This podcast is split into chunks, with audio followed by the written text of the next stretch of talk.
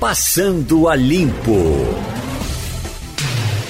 Chegamos para o Passando a Limpo. Hoje é dia 6 de novembro de 2020, é sexta-feira.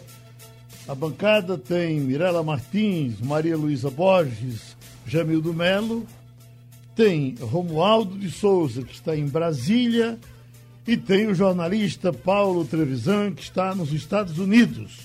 E Romualdo vai apresentar, portanto, o jornalista Paulo Trevisan e até nos dar a agenda de assuntos que ele tratará com a gente aqui nessa primeira parte do Passando a Limpo. Pois não, Brasília, Romualdo de Souza. Então é urgente a evangelização. Opa, Romualdo. Deixa eu ver por onde vem Romualdo. Por aqui. Chegou. Então, Geraldo. Pois não. Bom dia para você, bom dia também ao nosso ouvinte, bom dia ao meu colega Paulo Trevisan, que já morou, aliás, em Brasília, já tomou muito café aqui em casa, eu também já tomei café na casa dele e agora mora em Nova York. Paulista de Presidente Prudente, Paulo Trevisan trabalha hoje para o Wall Street Journal e também para a agência Dow Jones. E eu já começo agradecendo a gentileza do Paulo Trevisan e perguntando: Ô Paulo, é impressão minha? Ou a Bolsa de Valores está menos agitada do que a imprensa brasileira com essas eleições todas nos Estados Unidos? Qual é, Paulo, o calmante que os investidores tomaram para estarem tão tranquilos? Paulo. Bom dia, Romualdo. Bom dia, Geraldo. Bom dia, é, bom dia ouvintes. Obrigado por, pela participação aqui. Rapaz, é, boa pergunta. Eu queria saber qual foi esse calmante. Mas, é, de fato, as bolsas reagiram muito bem a, ao resultado, ou quase resultado das eleições até agora. Mas, é, é na verdade, Romualdo, eu acho que é, é, o, o, existe menos incerteza, talvez, do que, do que parece. Eu, eu tenho conversado esses dias com muitos investidores, com muitos administradores de fundos, e, e o que eles é, é, entendem, o que eles estão lendo nesses resultados das eleições, é que é, é existe uma parte dela que, que já está mais ou menos resolvida, que é a eleição para o Senado. Que uh, fora dos Estados Unidos, acho que o pessoal não presta muita atenção nisso, mas é uma parte importante. O Senado dos Estados Unidos ele tem, tem tido uma maioria do Partido Republicano, que é o mesmo partido do presidente Trump, é, nos últimos anos. E está é praticamente certo que uh, uh, eles vão continuar tendo a maioria. Isso quer dizer que quem quer que seja o presidente vai enfrentar alguma oposição no Congresso, ou no Senado, que é republicano, ou na Câmara, onde a maioria é do Partido Democrata, do ex-vice-presidente Joe Biden. É, então, mesmo que o, que o Joe Biden ganhe a, a, a eleição para presidente, ele vai ter que enfrentar, provavelmente, um Senado de, que vai fazer oposição a ele. Isso quer dizer que a, a possibilidade de, de políticas mais extremas que qualquer partido poderia tomar, no caso do Biden, uh, os investidores uh, estavam preocupados que pudesse haver aumento de impostos, e excesso de gastos, que, que são coisas geralmente associadas ao Partido Democrata, é, medidas que aumentassem impostos ou gastos ficariam mais fácil de passar se o Biden ganhasse a eleição e os democratas é, conseguissem maioria no Senado e mantivessem a maioria na Câmara. Como isso, esse cenário não vai acontecer, está tá, tá bem claro que não vai acontecer, então é, esses investidores têm me dito que isso é razão suficiente para os investidores tirarem aquele dinheiro que estava guardado fora do mercado e voltar a investir em bolsa, voltar a assumir risco, porque com menos, sem a possibilidade de aumento de impostos, o resultado das empresas que são negociadas em bolsa tende a ser melhor. Faz pra, sentido ou não? Para a nossa curiosidade, você está em que cidade americana, Paulo? Eu estou em Nova York. Ah, está em Nova York, né? Pronto, então, eh, ainda seguindo no quesito economia, versada em economia, Maria Luísa Borges. É, bom dia. É, uma, uma, notícia que aqui é, circulou foi que houve um investimento grande do ponto de vista de doação de campanha de empresas, não só do mercado financeiro, mas também do mercado financeiro, mostrando uma clara é, propensão, digamos assim, pa, pelo candidato democrata. É, esse cenário que está se vislumbrando atualmente, onde houve uma virada na Geórgia, onde é, se percebe é, que pode, deve se configurar a vitória no Arizona, ou seja, é, Biden está muito próximo de conseguir é, a maioria é, dos votos. Isso, isso anima mais ainda o mercado? Olha, é, o, o, mercado, geralmente, o, o, o investidor ele está preocupado em ter alguma certeza. É, é, como você falou, de fato, aqui a, esse negócio de doação de campanha é muito forte. É, é, é as, as, restrições para a doação são muito pequenas, então há muitas doações e há doações dos dois lados, na verdade.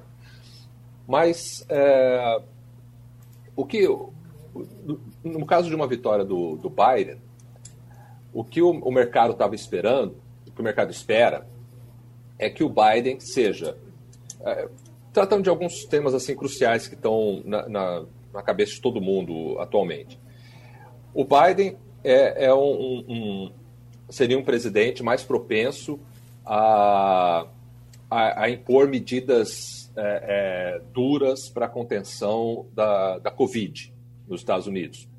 Fechamentos da economia, isso é uma coisa importante, porque, como você sabe, a Covid está tá tendo uma nova onda é, por aqui. É, mas também o, o, o, Biden e o Partido Democrata é, aumenta uma vitória do Biden aumentaria a possibilidade de um pacote de estímulo da economia do governo federal mais forte. O pessoal fala em coisa de 2, 3 trilhões de dólares, uma imensidão de dinheiro é, para ser jogada na economia, é, é, dinheiro do contribuinte, dinheiro do governo federal, ou de dívida do governo federal. E mais, então isso seria um, é, é, o pacote de estímulo seria uma coisa boa para a economia. Já a, as restrições por causa da, da Covid não seria bom para a economia. É, então, é uma coisa tem, tem seus prós e contras. O que o, o, o, o cenário que, que o investidor mais temia é, é, chegando na, nas eleições, Maria Luísa, era a possibilidade de, de, uma, de uma incerteza, é, isso está acontecendo com relação ao, ao à eleição para presidente, mas é, a, a, a, os resultados na eleição para o Senado é que estão compensando isso, pelo menos na cabeça desses investidores com quem eu tenho falado, e, e isso é quase que uma unanimidade. É, é, havendo o que eles chamam aqui de um split government, um governo dividido, ou seja, o presidente de um partido e pelo menos uma das casas do Congresso nas mãos da oposição, isso quer dizer que a tendência daqui para frente seria, na visão desses investidores, de uma é, é, de, de, um governo um pouco mais equilibrado, sem excessos de nenhum dos lados. Trevisan, tem uma, uma, Eu acho que li isso em algum lugar, é, de que cada candidato gastou nessa eleição alguma coisa assim superior a um bilhão de dólares. É isso mesmo? Olha, eu, eu, eu não creio que, que alguém tenha essa, essa informação é, segura. É, exatamente. Uhum. Mas eu não duvido, assim. É, se gasta bastante com eleição aqui. É um negócio. Ah, eu acho que uma coisa que é importante a gente perceber, entender, é, é quem está fora dos Estados Unidos, acho que às vezes tem alguma é, é, é dificuldade para entender. É, parece tudo muito confuso aqui, sim, tudo muito. Mas é porque uma diferença fundamental, Geraldo, é o seguinte: aí no Brasil, a gente tem o TSE, que controla as eleições no país inteiro. Tudo, tudo, tudo vem o TSE. Que horário que a, as urnas abrem, o horário que elas fecham, é, quem está na cédula, quem não está, tudo é o TSE que decide. Uhum. Quem vota, quem não vota. Aqui nos Estados Unidos isso é diferente. Aqui não existe um órgão central com o poder do TSE das eleições. Aqui as coisas são decididas é, em nível local. É, é, e, e, e, por nível local, eu quero dizer não só o Estado, mas há muito poder de decisão na mão dos municípios mesmo. A, a, a, cédula de votação que um eleitor tem aqui no estado de Nova York é diferente da cédula de votação no estado vizinho de New Jersey. E assim por diante, em todos os outros estados.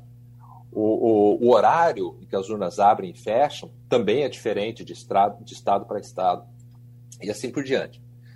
É, é, as regras de doação de campanha, elas uh, são, são geralmente nacionais, mas, mas elas são bem flexíveis. Uh, uh, não há restrição. O, o, o, o entendimento predominante, no momento, pelo menos aqui, é, é que a, a, você fazer o cidadão ou a empresa, que também empresas são conjuntos de cidadãos, né? é, é, que a, o cidadão ou a empresa que faz uma doação está expressando uma opinião. E uma cláusula que os americanos é, é, valorizam muito na Constituição deles é a cláusula que dá que garante liberdade de expressão. Então, doação de campanha aqui é vista como uma manifestação da sua, da sua opinião. E por isso ela não pode ser coibida. Esse é o pensamento predominante aqui. Há quem questione isso, há políticos que acham que a, a, as regras de doação de campanha deveriam ser mais é, restritas, especialmente por parte de empresas. Mas, mas é, é, é esse é um pensamento de minoria até agora então, por isso eu não duvido que, o, que os gastos tenham sido muito grandes, porque uh, as pessoas podem doar. E essa eleição, ela, é, é, desde sempre, ela foi vista como uma coisa muito importante. Tanto é que o número de, de eleitores que de fato votaram é, foi um, um, recorde também, porque aqui, aqui a votação não é obrigatória, vota quem quer, e muita gente quis votar. Então, não seria de se surpreender que muita gente também quis doar e, por isso, é, é, gastos de campanha provavelmente foram muito altos também. Pronto, o Paulo Travis está espalhando o assunto e vamos em frente com uh, Jamildo Melo. É, Geraldo. Oi. Só fazer um registro antes de começar. A AFP é que distribuiu um material falando que o valor de 14 bilhões de dólares. Foi a quantia impressionante arrecadada e gasta pelos. Eu, eu achando muito um, foi, as foi eleições cat... presidenciais e legislativas. 14 e é um bilhões. Recorde, segundo a AFP. Hum, de não. dólares, não é real, não, meu velho. Eu sei. Vai em frente. Olha, é, é uma, pelo que eu consigo ver, você está aí, com certeza tem mais possibilidade de dizer se é verdade, mas me parece que os estados estão retardando de maneira quase que proposital para poder ninguém entrar para a história como aquele estado que deu a vitória a Biden. Isso porque eu ouvi a CN falar, vazar que o presidente ligou, chegou a ligar para governadores republicanos, reclamando como é que vocês deixam o Biden ganhar no estado de vocês. E por coincidência, esse, alguns desses estados aí que estão na bica para dar o resultado final, fica feito passo de tartaruga procede ou pode ser viagem? Olha, Jamildo, uh, uh, é, essa eleição particularmente, ela está tá, tá muito conturbada, está tá muito barulhenta, tem muito ruído. Uh, eu, eu, eu, a, minha, a minha estratégia é evitar qualquer coisa que não possa ser absolutamente confirmada por informação concreta, de números e coisas assim. É, isso, isso não é, é Essa eleição está particularmente complicada, mas já houve momentos na história dos Estados Unidos que foi assim. Uh, talvez alguém se lembre da eleição de, do ano 2000, é, quando o George Bush venceu, teve uma vitória apertada que no final, na verdade, foi decidida na Suprema Corte. E o problema principal era lá na Flórida, em que as cédulas de votação eram cédulas em que o eleitor tinha que perfurar o, o, o, nome do candidato dele, e alguns tinham perfurado mais de um lugar, enfim, deu uma confusão danada, foi uma coisa é, é que expôs o país a, a, a, a gozação no mundo todo, foi uma coisa impressionante. Esse ano a situação está talvez mais tensa ainda, porque as pessoas já estavam esperando antes da eleição que, que fosse haver confusão. Esse negócio da demora, é, é, ela não é, é, inusitada. O, o, resultado das eleições, a contagem de votos nos Estados Unidos, ela é demorada. Porque, de novo, não é como no Brasil. Tem o TSE, que tem os, os seus próprios sistemas, é tudo centralizado no TSE. Então, ele consegue uma, uma agilidade é, muito grande. Aqui não é assim, são 50 estados com um grande número de é, é, municípios e em cada lugar a contagem é feita do jeito que o pessoal da localidade decide.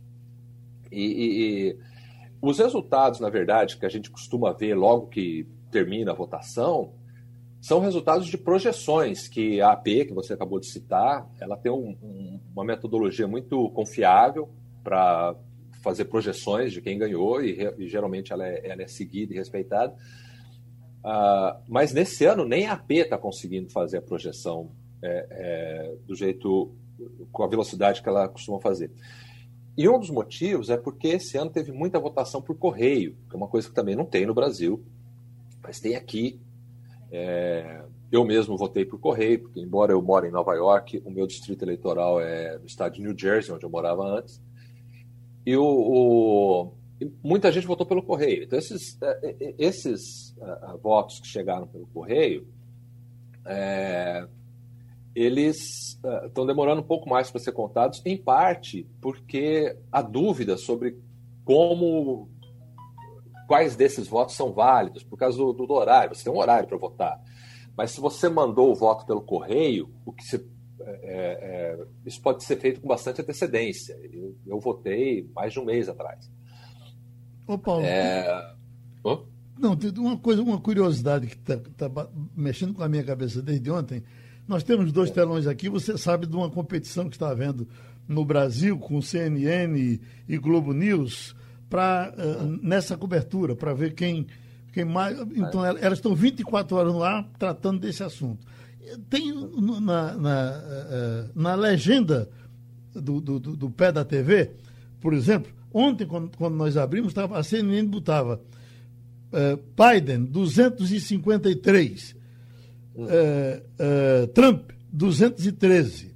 Aí a Globo News botava, bota, é, botava Biden, 264, Trump, 214. E o tempo passou, daqui a pouco elas se alinham. E foi indo, foi indo. Nós estamos agora, já essa hora do dia seguinte, e as legendas são as mesmas. Quer dizer, uma com 253 para um, 213 para outra, outra com 264 para um, 214 para outra. Por que, por que, que acontece isso? Por que, que elas não se alinham? É porque o, o... Bom, no caso é por causa dos 11 votos do Arizona. É, é, é, porque, Geraldo, o, o, o, a contagem não terminou ainda. Esse número que você está vendo, tanto numa quanto noutra, é baseado em projeções. Ah, sim. E, e, e, e a fonte, as fontes são diferentes. O, o 264 Biden, 214 Trump, é a projeção da Associated Press, da AP, uhum. que é bem tradicional nisso. A, a projeção da CNN é, Vem de outra fonte. Eu, eu creio que seja a própria CNN, eu confesso que não tenho certeza quanto a isso. Mas é, é, são projeções. Uhum. E, e, essa diferença de 11 votos é porque o, o, o, é uma coisa interessante. No estado do Arizona, a, a AP já é, é, projeta, já tem projetado já há alguns dias, que o Arizona vai para o Biden. É, e no Arizona são 11 votos no distrito eleitoral, no, no colégio eleitoral. Só que lá a, a, a, apuração ainda não terminou. Até agora eu estou vendo aqui 90% da, das urnas foram apuradas, mas ainda existe uma diferença é, de um ponto e meio percentual entre os dois candidatos. Então, é, é, é teoricamente, o Trump poderia virar ainda. E, e, e a, a, CNN preferiu é, deixar o Arizona ainda como uma dúvida. É, uhum. É, basicamente é daí que vem a diferença. Mirela Martins. Bom dia, Trevisão. É, eu gostaria de saber como ficará a relação econômica brasileira com a vitória provável de Joe Biden, já que o presidente é, brasileiro tinha uma torcida declarada por Trump. É melhor para o Brasil o democrata que não tem um perfil protecionista, assim como o republicano? Uh, Mirella, eu, eu é, é, essa, essa, é uma, uma questão que está na, na, cabeça de, de, muita gente mesmo. O que, que, vai ser das relações, não só com o Brasil, mas as relações internacionais dos Estados Unidos aqui para frente, né, caso o Biden de fato ganhe. É, uh, obviamente é muito difícil especular em torno disso, porque até por conta dessa é, é diferença ideológica, uh, é pouco provável que haja muito contato entre, entre esses diferentes grupos né, de, de, de governos estrangeiros e os candidatos aqui. É, mas uh, é, esse, esse tópico que você mencionou do, do, comércio internacional é uma das coisas também que é, é, os investidores com quem eu tenho conversado é, é, frequentemente mencionam. O, o, o Biden é, é visto como alguém menos propenso a usar os poderes do, do, do, do poder executivo para é, é, para impor sanções comerciais, é, como o Trump fez bastante, particularmente com a China. Então, o Biden é de fato visto como alguém mais, é, mais amigável à, à situação de, de comércio que os Estados Unidos tinha até a eleição do Trump, que era uma, uma, uma defesa mais forte do livre comércio internacional. Bom, Agora, sim. Não, conclua, por gentileza. Sim, a, a, a, é, essa, mas isso pode. É, é, o resultado disso, as implicações disso, é, são difíceis de, de prever, porque, uh, por exemplo, se os Estados Unidos aliviar as sanções que tem contra a, a China, é capaz que o, o, país importe, uh, ou, ou, melhor, que, que, os Estados Unidos exportem mais uh, commodities agrícolas para a China. E nesse caso, os Estados, nesse, nesse mercado, os Estados Unidos são um grande concorrente do Brasil. Então, nesse aspecto, talvez não, não fosse muito bom para o Brasil. Ou, enfim, há, há, há, vários setores, várias indústrias, e cada uma delas é, teria uma é, potencialmente um, um, um, impacto diferente dependendo de, de quem ganha. É muito difícil prever, eu acho. Pronto, por aqui a gente já agradece ao jornalista Paulo Trevisan, nos Estados Unidos, e deixa o nosso Romualdo de Souza para fechar. Pois não, Romualdo? Paulo, muito grato pela gentileza. A gente aproveita também o Sistema Jornal do Comércio para agradecer ao Wall Street Journal e à agência Dow Jones que liberaram, permitiram essa entrevista.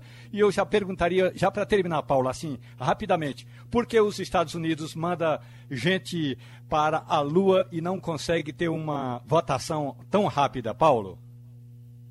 Eu acho que, na verdade, os Estados Unidos não quer, Romualdo. Eu acho que a, a, a, a rapidez que tem no Brasil implica essa centralização no, no, num órgão federal, que é o TSE, e os americanos, em geral, não gostam muito dessa coisa de centralização. Então, eu acho que um pouco é porque não quer mesmo. Prefere mandar alguém para a Lua. Ô, Paulo, então deixa eu fazer uma pergunta para o Romualdo, aproveitando isso. Romualdo, nós cobrimos aí tantas eleições juntos. E todas as vezes que nós cobrimos essas eleições, veio gente dos Estados Unidos, da Alemanha, da Espanha, do mundo todo para acompanhar a nossa urna eletrônica, para copiar, usar o mesmo esquema. Por que, que até agora ninguém no mundo aceitou esse nosso esquema?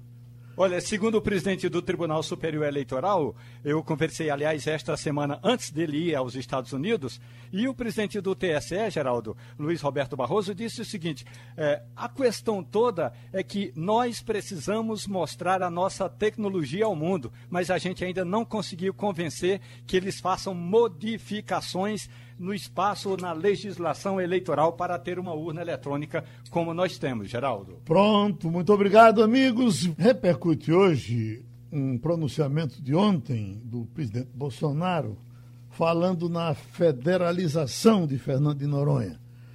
Fernando de Noronha já esteve com o governo federal no tempo de Sarney. E o que se diz até é que esteve muito bem naquele período. Depois, quando tivemos a Constituinte, veio a discussão se ficava. O doutor Zé Paulo já está com a gente, certamente vai, vai me corrigir ou, ou, ou, ou dizer que eu estou certo, mas teve uma discussão eh, se ficaria com, com Pernambuco, se continuaria federal ou se iria para o Rio Grande do Norte. E aí teria eh, Roberto Freire mordido a isca como constituinte? Não, fica para Pernambuco. E ficou para Pernambuco Fernando de Noronha, que não, não nos ajuda em nada, só nos dá despesa. É isso, doutor Zé Paulo. o Geraldo, como vai? Tudo bem. Olha, é uma, é uma coisa complicada, porque Fernando Noronha, na verdade, não vem de antes a, a, o controle federal. Vem da Segunda Guerra, porque os americanos chegaram à conclusão que era o, o meio caminho natural para a África. Então, o, o, foi federalizado, os americanos construíram o aeroporto de Fernando Noronha, que ainda está lá a pista. Os aviões vindos dos Estados Unidos paravam lá, reabasteciam iam para a Europa. O que, no meu tempo, eu estava em Brasília naquele tempo, o que se dizia é que Sarney queria muito agradar doutor Arraes. E, e, é meio estranho que, que tenha ficado para Pernambuco, porque nós estamos, Recife está de Noronha, 300 milhas náuticas. O Rio Grande do Norte está a 120, quer dizer, é metade do caminho. De forma que o que eu soube na época, porque nós estávamos lá coordenando começo da Constituinte, era que doutor Arraes queria muito agradar, doutor Sarney queria muito agradar doutor Arraes. Agora é uma coisa esquisita. Essa decisão do Bolsonaro, Geraldo, é, é, parece mais um desses rompantes porque é bom lembrar, Geraldo, isso está na Constituição Federal, artigo 15 das discussões transitórias. O que significa dizer que para deixar de ser de Pernambuco tem que haver uma emenda constitucional. Aí vai haver um barulho grande com o Rio Grande do Norte que vai querer que vá para lá em vez de ir para o governo federal.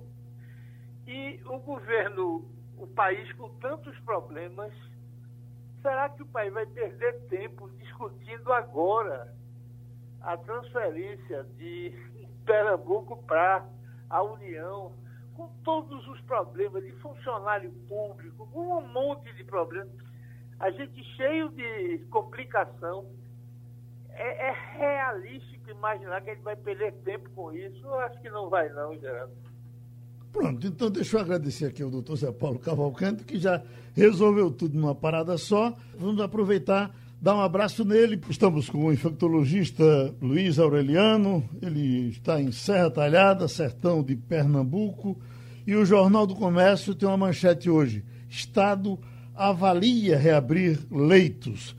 Porque tentamos uma explicação aí com o doutor Luiz Aureliano. Além de ele ser um médico executivo de grande conhecimento, está no sertão de Pernambuco e foi em Serra Talhada que uh, apareceu essa semana uma manchete, um, uma, uma, informação com o, o, o, governador de Pernambuco, Paulo Câmara, uh, desativando um hospital de campanha lá em Serra Talhada. Se, o governo foi apressado nessa, nessa providência? Vai ser preciso abrir de novo? O que, é que o senhor nos diz? Eu acho que foi, eu, eu acho que foi apressado, Geraldo. Uhum. Até porque, de uma forma geral, independente da pandemia, nós em Serra Talhada, Serra Talhada é sede de macro-região. São quatro, quatro macro-regiões de Pernambuco. Recife, Caruaru, Serra Talhada e Petrolina. A gente precisa de pelo menos, pela população de Serra Talhada e da região, nós precisamos de pelo menos 100 leitos de UTI. 100. Então nós temos 10 leitos numa unidade privada, no Hospital São Vicente, conveniada com o SUS, e esses leitos fizeram no hospital de campanha, lá no Hospital Geral é, do Sertão Eduardo Campos. Então, eu acho que foi prematuro, a gente não sabe como essa pandemia, ela está recrudescendo, na Europa está fechando os países, vocês estão vendo aí na imprensa, quer dizer, eu acho que foi precipitado, foi prematuro, não sei se é questão de custo, mas realmente não era o momento. Maria Luísa Borges. É, bom Alô? dia. Com relação a esses casos que estão sendo é, relatados de suspeita de reinfecção, né? Aqui em Pernambuco, pelo que a gente viu no noticiário de hoje, já existem cinco casos suspeitos. O senhor tem informação de como, como a ciência está lidando com essa informação de que realmente é possível ter uma, uma nova infecção pelo coronavírus? Olha, tá, existem casos de reinfecção e, como todo vírus da gripe, esses vírus sofrem mutações. Todo ano a vacina da gripe, que é feita de rotina no meio do ano, no nosso inverno, ela, ela muda um pouco a vacina, a, a formação da vacina, para se adaptar aos vírus que foram prevalentes no ano anterior. Então eu acho que é muito cedo, temos que esperar essas vacinas que estão sendo feitas, entendeu? Mas eu acho que nós podemos ter outra crise, outra pandemia.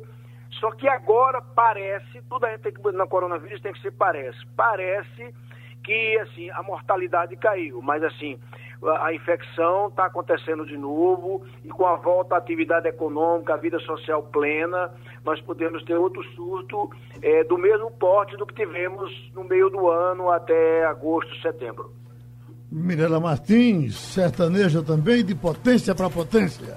É, bom dia. É, o Estado chegou a ter 1.500 locais de UTI no ápice da pandemia. Agora são 786 e estamos na capacidade de 80%. Segundo o secretário André Longo, acendeu um sinal de alerta. Estamos no caminho certo já deveria ter aberto novamente? A gente pode dizer que a segunda onda já chegou no Estado? Eu acho que ainda não chegou. A segunda onda vai chegar mais forte, acho, depois do nosso verão, no começo do próximo ano, porque quando os europeus vêm para o Brasil, lá está estourando na Europa, aí eles vêm para o Brasil quando os turistas europeus. Vem o nosso verão, final do ano, janeiro, fevereiro, março, aí quando for lá para março, possivelmente a gente vai ter uma segunda onda plena, é minha avaliação.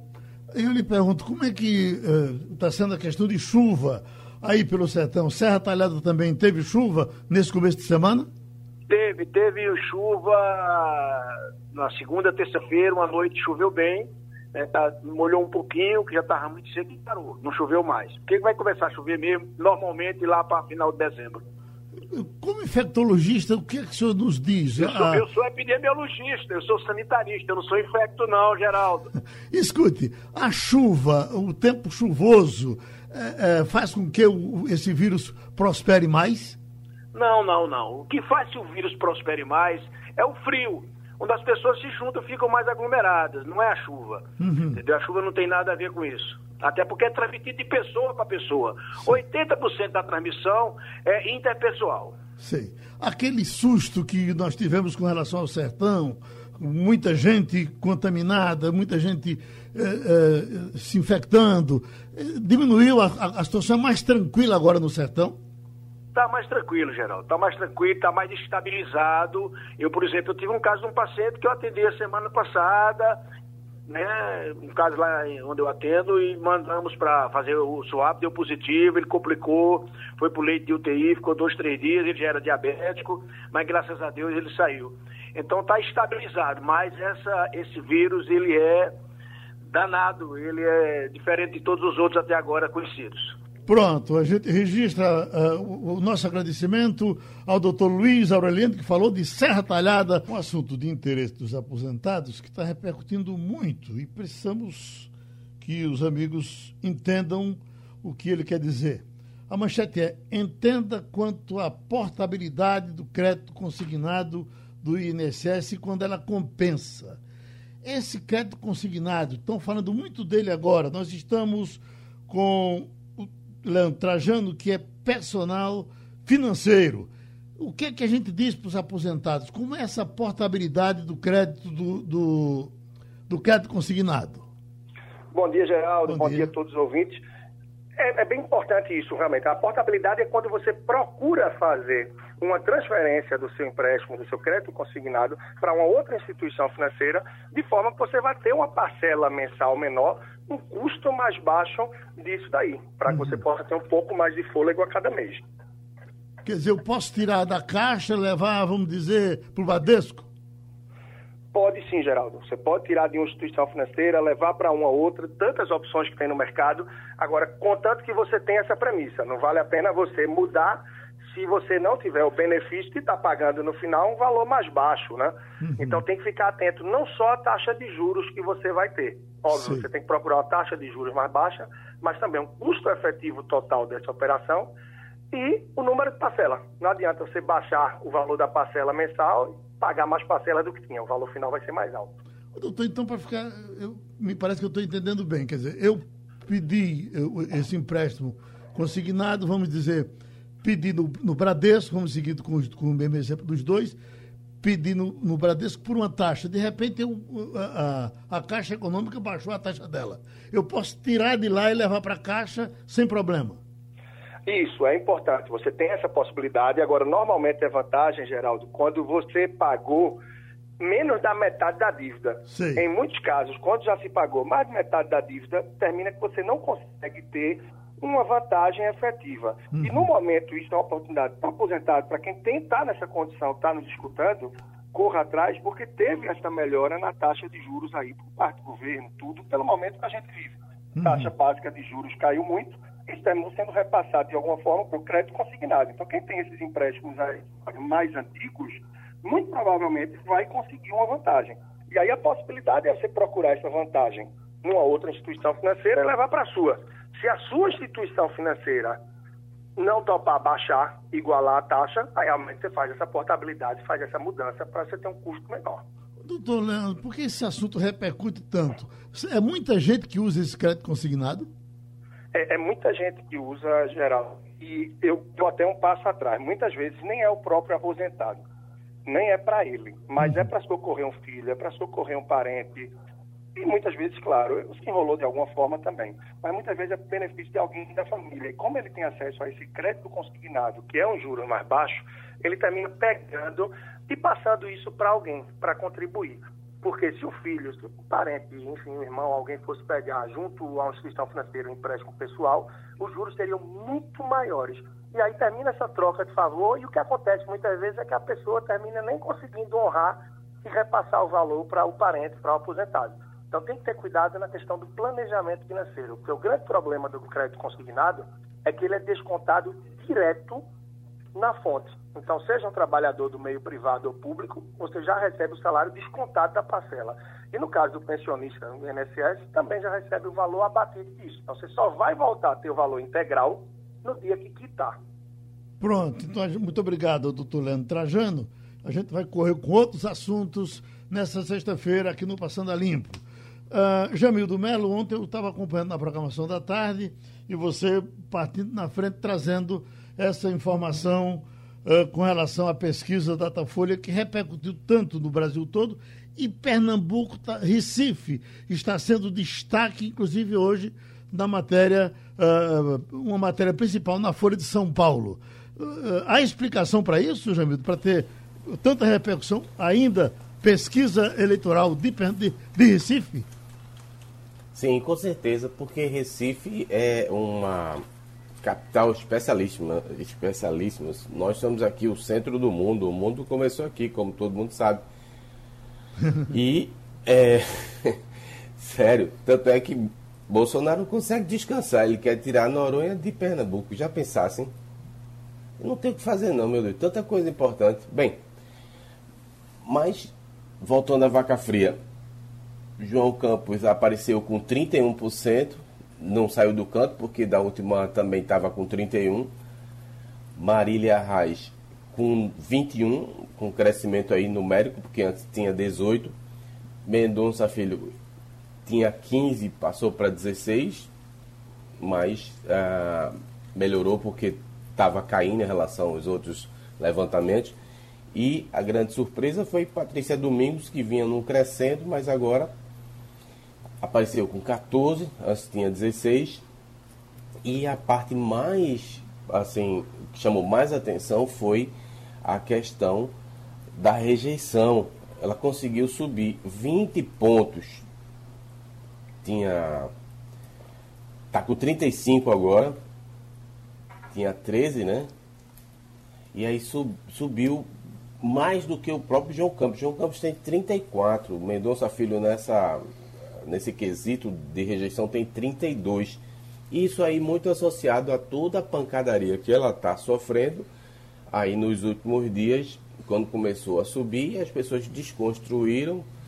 A... Antes, a gente tem que avaliar isso, né? Antes ela surfava sozinha, porque como não representava perigo para nenhuma campanha, todo mundo deixava de lado. Então, não havia o contraditório. Então, começou a se viabilizar, crescer com alguns números, fatalmente enfrenta o contraditório. Aí um monte de coisa foi sacada contra ela e muito vem da própria Facebook dela, né?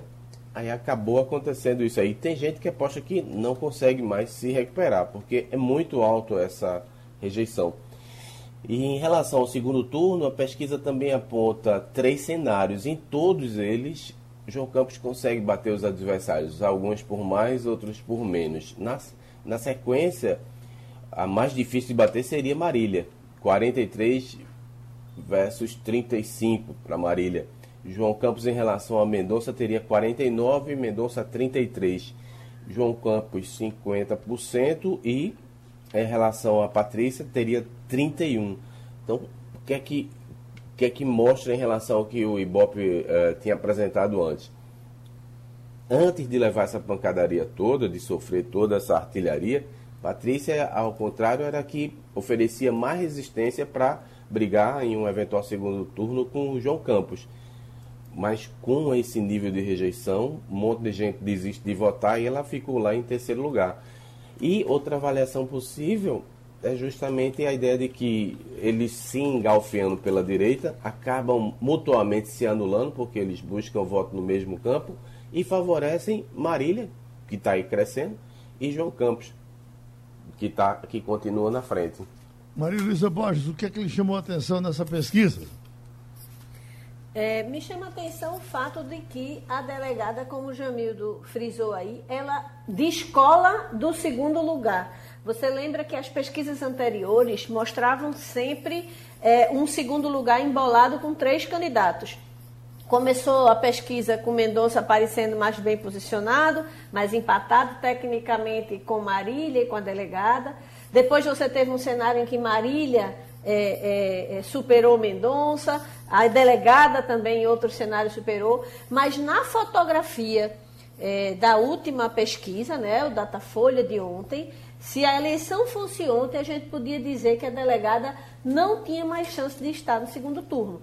Óbvio que pesquisa é uma fotografia, que a gente ainda tem mais de uma semana né, até o dia das eleições, e que num momento como esse, muita água passa por debaixo da ponte mas chama atenção que ela descola daquela situação de empate técnico brigando pelo segundo lugar. Ela até parece empatada com Mendonça, mas já não tem empate técnico com a figura de Marília Arraes, que aparece em segunda. Agora, Mirella, é, importante, eh, por sorte da, da TV Jornal, que vai fazer um debate na terça-feira, é que o debate é interessante para todos esses candidatos. Quer dizer, é, ninguém pode excluir ninguém entre esses três que estão aí nas cabeças. Concorda? E muito importante, né, vale ressaltar, Geraldo, que é, é, a única oportunidade que a gente tem de debater com os candidatos à Prefeitura de Recife na próxima terça-feira, a partir das 10 horas da manhã. É, é uma oportunidade da gente ouvir todos os candidatos, é, ouvir propostas. Eita, não está dando. Uh, então, são esses Diga, os Geraldo, falando do debate? Sim, pois não. Pois, pois não. Pois é, é importante a gente lembrar que a única chance que o eleitor vai ter de confronto cara a cara desses candidatos, não só os quatro que aparecem na frente, mas sete dos que têm representação no Congresso, é na próxima terça-feira, a partir das 10h50, na TV Jornal. E ele vai ser transmitido, eh, Geraldo, para todas as redes sociais do sistema. Então, você acompanha pelo Facebook da TV Jornal, pelo Facebook da Rádio Jornal, pelo YouTube da TV Jornal, da Rádio Jornal, do JC, é, é, do NE10. Então, a, as redes sociais vão estar com esse conteúdo. E durante os intervalos, você vai ter aí Jamildo Melo, é, pelo blog de Jamildo, e Igor é, Maciel, pela coluna Cena Política do JC, discutindo, debatendo, analisando a temperatura das redes sociais. Durante os intervalos, nas é, plataformas digitais, a gente vai ter esse conteúdo extra. Uhum. Jamildo, você destacaria alguma coisa da nossa região metropolitana? Nós temos o município de Jaboatão, que chamou a atenção no começo, depois deu uma parada. Uh, Olinda está se movimentando, mas está caladinha. Paulista, que é um, um, um, município grande, me parece até que em algum momento a eleição de Caruaru, uh, a eleição de Petrolina, vem tá chamando mais né? atenção do que a, a, nossa região metropolitana. É, tem, é, você tem razão. Antes disso, deixa só observar uma coisa em relação aí ao debate e o que pode acontecer em relação ao Recife. É, conversando com pessoas das campanhas, né? Para o Democratas, depois desse resultado do Datafolha aí, é mais ou menos que eles deixam uma delegada de lado, eles vão agora focar muito fortemente no PT. Então a gente vai ver ah, na terça-feira, no debate, Mendonça indo para cima de Marília com força. Uhum. Agora, outra coisa que a gente vai observar é qual vai ser o comportamento da delegada em relação ao Mendonça, porque eles têm quando se fala da delegada barra é, Daniel Coelho, tem uma diferença aí porque é como se fosse a briga entre Marília lá atrás e Humberto. Quem é que vai mandar no partido? Quem é que vai mandar na oposição? Tem um pouco isso. E para algumas pessoas ligadas à campanha da delegada, se ela não passar para o segundo turno e se o PT e o PSB estiver no segundo turno, eles querem culpar diretamente Mendonça e, e Priscila Krause. Então tem essa esse componente aí que vai ser explorado com certeza no, debate. Olha, em relação à região metropolitana, o que tem me chamado a atenção é a campanha do Cabo.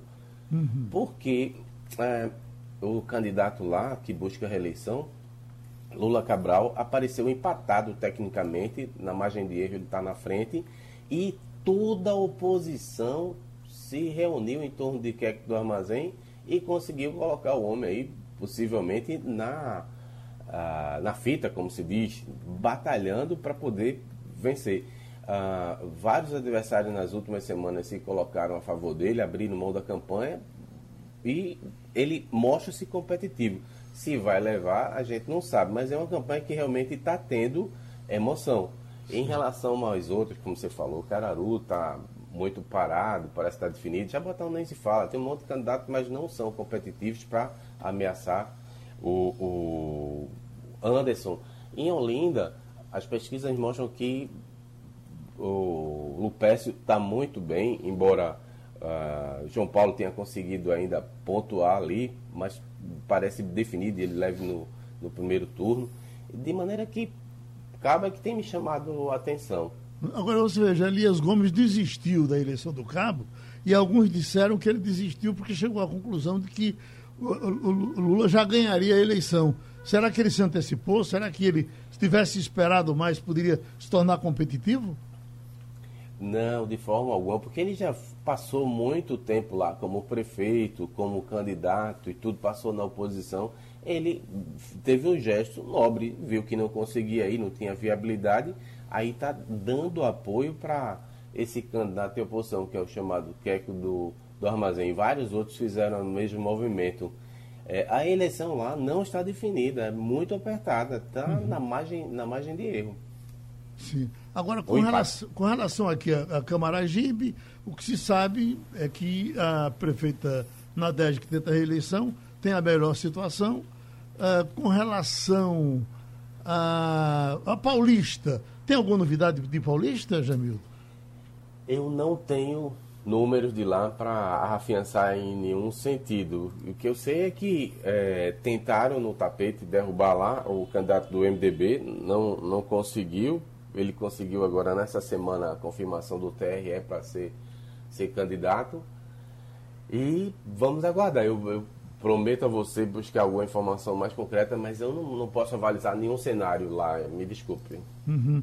Mirela Martins, na área social, hoje é sexta-feira e ao mesmo tempo que é sexta-feira, a cada momento chega uma informação de um infectado. Uh, quando se diz que na Europa está acontecendo assim, de alguma forma tem um efeito colateral, porque a informação vem para a gente aqui, mexe com a nossa cabeça, e, e, os, e os bares, e as festas, e as coisas que estavam dispostas a reabrir, será que vai haver um recuo?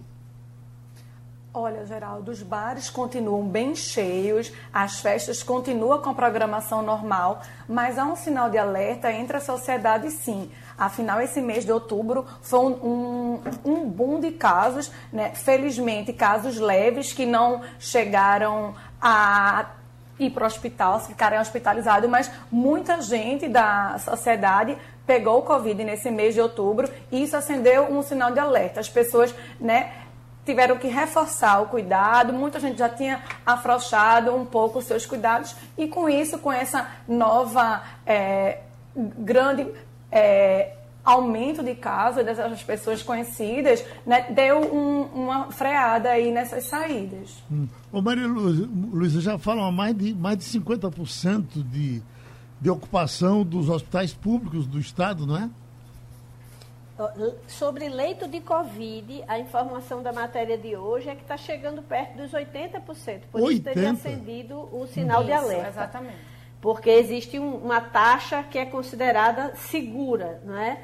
é só lembrando, Geraldo, é, é, em outros países que a doença voltou, alguns governos já começaram o lockdown. Acho que o caso mais emblemático é o da Inglaterra, que né, a partir de hoje está em lockdown de novo, com aquela mesma é, forma rigorosa com que tinha sido, né, que as pessoas só podem sair para é, comprar medicamentos, comprar é, bens de primeira necessidade, ou no caso, se você trabalhar com alguma atividade que não possa exercer em home office. É, outra, outro país que a partir de sábado vai estar em lockdown é a Grécia, também por causa do aumento. É, é, o Reino Unido ontem registrou mais de 400 mortos por Covid. Isso é números do começo da pandemia, quando deu aquela subida alta, é, que inclusive até o primeiro-ministro foi bater no hospital, na UTI, não é? E com, parece que Portugal vai dar, um, vai dar um aperto maior do que deu no começo também, não é, Maria é, a, a Europa está fazendo isso. Nos Estados Unidos a doença voltou com tudo e, aliás, é, há quem diga que foi um dos principais eleitores de Biden, porque a forma como Trump é, é, lidou com a doença foi muito questionada. E ontem o número de mortos superou os mil, isso no único dia. O número de casos subindo, o número de mortos, acho que em torno de 230 mil já nos Estados Unidos, é, que é um número, para o padrão americano, muito alto. Não é? Ele supera número de guerra, ele supera tragédias. Então, é um número muito expressivo: 230 mil pessoas mortas de uma única causa num período tão curto de tempo, né? a gente está falando de fevereiro para cá, é realmente uma situação muito preocupante. Uhum. Bom, para a gente terminar com o assunto do momento, Jamildo Mello, a eleição dos Estados Unidos, esses números, ninguém mexe neles não, vamos passar o dia todo ainda observando os que estão, de vez em quando eles dizem, daqui a pouco pode mudar, pode mudar, mas não mudou nada até agora. Geraldo, eu fico, eu não sei se pode falar essa palavra aqui, uhum. arretado. Sei. Esse negócio não acaba. Você é doido para passar, virar a página, seja para um lado para o outro, e não acaba. E você. E as televisões são sacanas, né? Uhum. Porque elas ficam lá, feito esses aplicativos modernos. Aparece um sinalzinho, você vai atrás para ver se mudou, aí tá empancado. Não consegui entender não. É, tem uma brincadeira aí, eu acho que é na coluna, uma dessas colunas, dizendo que um embaixador sugeriu primeiro ato de boa vontade do Brasil para com Biden seria entregar a ele uma urna eletrônica para ver se agiliza o processo. Mas o rapaz lá de Nova York disse muito bem. Eles são muito ciosos do poder local. Então não tem esse negócio de empoderar uma Brasília e os estados não mandarem nada. Cada um tem a, a, o seu modo de contar. Tem que ter paciência, como disse Biden. Vamos para frente. Uma hora resolve. E se o país vai bem, de alguma forma, quando a gente vai comparar uma coisa com a outra, significa que a gente tem que, mesmo com urna eletrônica, melhorar quem a gente está botando na urna eletrônica. Não é verdade? Exatamente. Obrigado, amigos. Terminou o Passando a Limpo. Passando a Limpo. Oferecimento 3D, sua linha completa de produtos de limpeza. 3D limpa muito melhor. Sicredi Pernambucred, o lugar ideal para investir. 31 17 91 10. Eduardo Casa e Construção, o melhor preço da região. Duas lojas no final da Avenida Presidente Kennedy. Clínica Desenvolver Natália Spinelli, 3039 8819.